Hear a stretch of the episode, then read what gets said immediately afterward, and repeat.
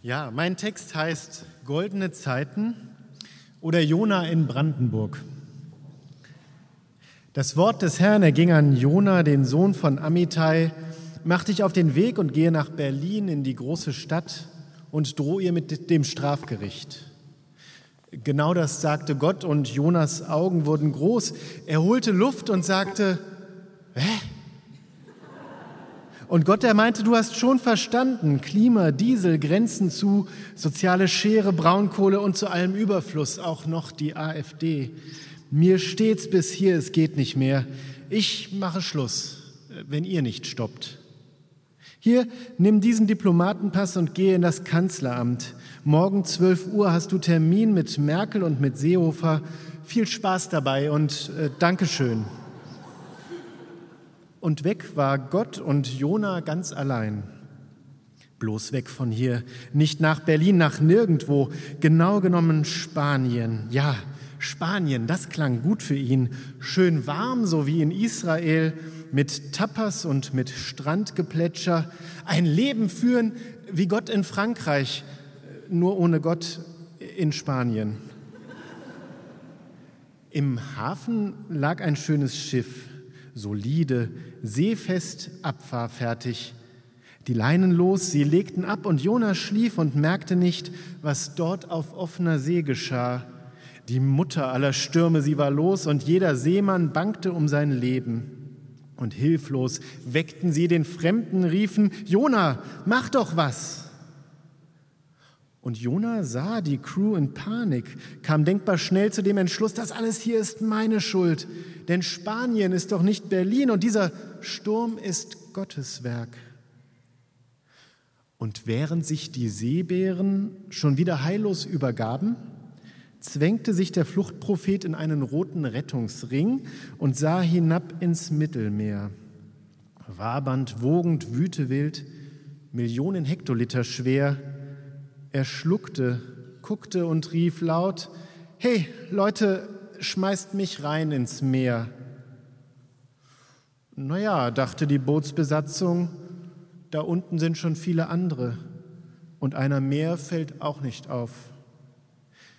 Sie stürzten Jona in die Flut, es wurde still, sie waren gerettet. Ganz anders Jona in den Wellen, er war allein auf weiter See und drohte kläglich zu ertrinken. Doch schickte Gott in dieser Not die Engel von der Sea-Watch her.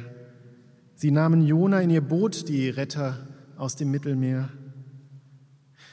Und nun war es auch Jona klar, dass was Gott will, das soll geschehen. Drum fuhr er direkt nach Berlin, um Horst und Angela zu sehen und Gottes Botschaft kundzutun. Klima, Diesel, Grenzen zu, soziale Schere, Braunkohle und zu allem Überfluss auch noch die AfD. Ihr seid böse, werdet alle sterben oder ihr kehrt um. Zwei große, runde Kanzleraugen sahen müde zu ihm auf und wurden weit. Ganz Merkel strahlte und rief sofort die Umkehr aus. Sie kehrten um, öffneten Grenzen und hörten auf, den Automenschen ihren Auspuff zu vergolden. Und, und stoppten Kohle und sie schufen Grundeinkommen und noch mehr viel Gutes und zudem Gerechtes. Wie war das schön. Es funktionierte und einsam starb die AfD, denn Hass war nicht mehr populär. Wie herrlich, grinste Angela, die Raute freudig ausgefahren. So einfach ist das. Goldene Zeiten, Gerechtigkeit nach all den Jahren.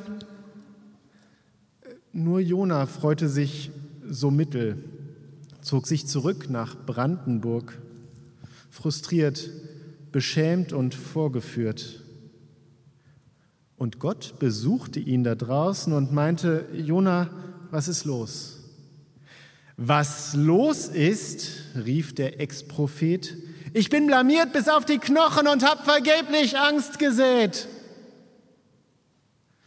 So standen sie dort Aug in Aug und Jona guckte vorwurfsvoll und Gott, der guckte liebevoll zurück. und meinte zu ihm voller Milde, ach Jona, weißt du, ich mein's gut mit Mensch, mit Tier, mit allen Wesen, auch mit der Dorade. Doch manchmal mit Mensch, mit Tier, mit allen Wesen, doch manchmal packt mich schlicht die Wut, wenn Menschen Krieg und Fehde führen. Und dann, dann brauche ich wen wie dich, äh, wie euch, euch Menschen hier im Raum, die klug sind und mit Liebe walten, um goldene Zeiten zu gestalten.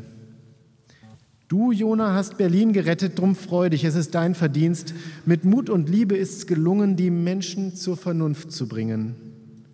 Und sprach's und zauberte herbei Gin Tonic, so ex nihilo, und hob sein Glas und rief zu Jona auf goldene Zeiten. Cheerio.